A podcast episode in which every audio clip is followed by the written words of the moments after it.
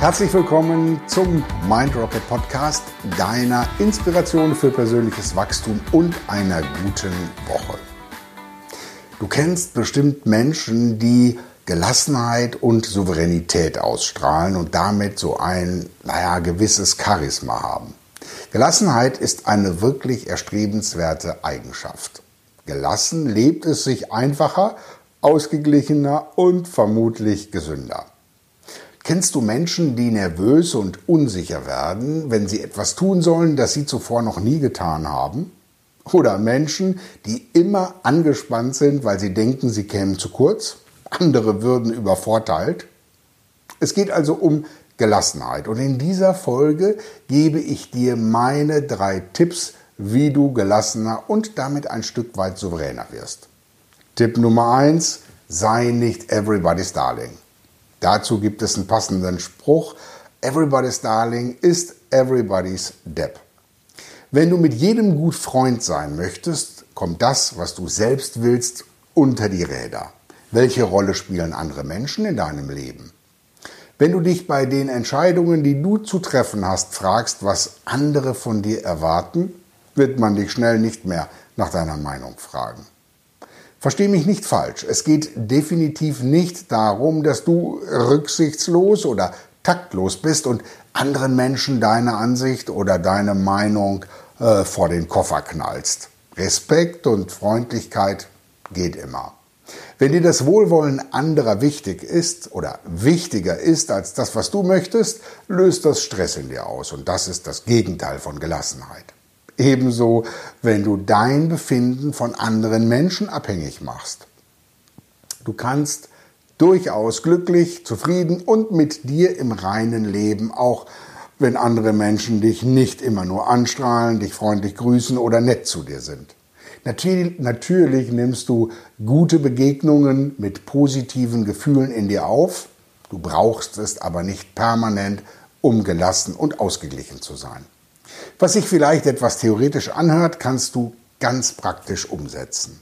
Werde dir ganz konkret klar, was du von anderen Menschen in bestimmten Situationen erwartest und schraube diese Erwartung etwas runter. Es lebt sich durchaus gelassen, auch wenn du nicht immer der Mittelpunkt der Erde bist. Du wirst erkennen, wie wohltuend positive Interaktionen mit anderen sind, wenn du sie nicht vorausgesetzt hast. Tipp Nummer zwei, Dankbarkeit. Sei dankbar für das, was du erlebst. Und zwar auch für das, was dich vielleicht etwas herausfordert. Was soll denn der Quatsch? Dankbar sein für Probleme? Ganz genau. Bevor du dir abends die Bettdecke über das Kind ziehst, lass deinen Tag Revue passieren, formuliere, ich bin dankbar für Punkt, Punkt, Punkt, weil, Punkt, Punkt, Punkt. Und dieses weil ist entscheidend dabei. Zum Beispiel, äh, ich bin dankbar für das Computerproblem heute im Büro, weil ich nun weiß, wie ich beim Dienstleister ein Ticket erstelle und wie ich Hilfe organisieren kann.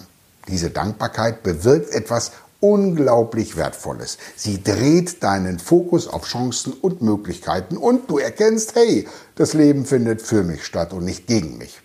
Alles passiert für mich, damit ich lernen und wachsen kann. Diese großartige Erkenntnis macht dich gelassen und souverän.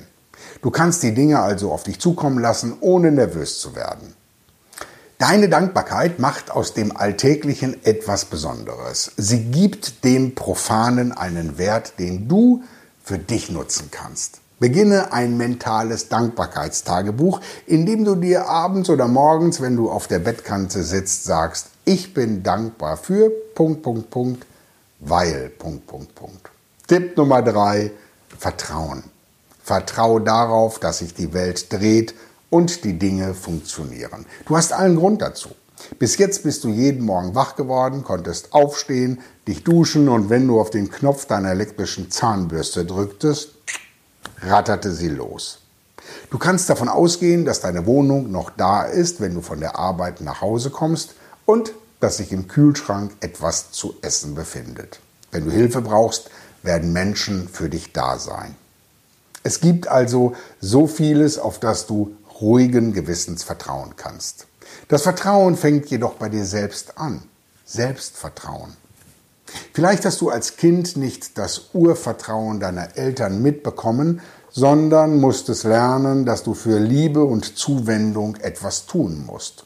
Zum Beispiel gute Schulnoten mit nach Hause bringen, artig sein, das Zimmer aufräumen und so weiter. Eine Erfahrung übrigens, die du zwar mit den meisten anderen Menschen teilst, die dich aber beileibe nicht dein ganzes Leben prägen muss. Selbstvertrauen kannst du dir von innen heraus aufbauen und mit äußeren Erfahrungen bestätigen. Mach dir bewusst, dass du vollkommen in Ordnung bist, so wie du bist. Wahrscheinlich bekommst du nicht jeden Tag von morgens bis abends gespiegelt, äh, dass du ein toller Mensch bist. Insbesondere dann nicht, wenn du mit Menschen Zeit verbringst, die du dir nicht selber ausgesucht hast. Da gibt es ja bekanntlich eine ganze Menge von. Zum Beispiel nervige Arbeitskollegen, anstrengende Kunden, Familie und so weiter. Nun, wenn es dir deine Umwelt nicht so intensiv spiegelt, wie du es brauchst, sage es dir selbst. Immer wieder. Ich bin vollkommen in Ordnung, so wie ich bin. Oder noch besser, ich liebe mich. Es ist so wertvoll, wenn du das schon mal für dich klar hast. In der Folge 5, also vor drei Wochen, ging es um positive Selbstgespräche, um Autosuggestion. Und wenn das für dich neu ist, lade ich dich herzlich ein, da mal reinzuhören. Du bist vollkommen in Ordnung, so wie du bist. Du wirst sehen, wenn du das verinnerlichst hast, kann dir niemand etwas. Das macht dich gelassen. Selbstvertrauen ist der Schlüssel zu Gelassenheit. Was sind deine Tipps, deine Strategien für mehr Gelassenheit? Schreib mir gerne in die Kommentare. Wenn dir dieser Beitrag gefallen hat, würde ich mich sehr freuen, wenn du ihn teilst und einen Daumen nach oben lässt, äh, da lässt. Vielen Dank dafür, dass du mit dabei warst. Ich wünsche dir nun eine richtig gute Woche, dass sie so wird, wie du sie dir vorstellst, denn alles passiert in deinem Kopf und in deinem Herzen. Bis dahin, alles Gute, dein Christoph.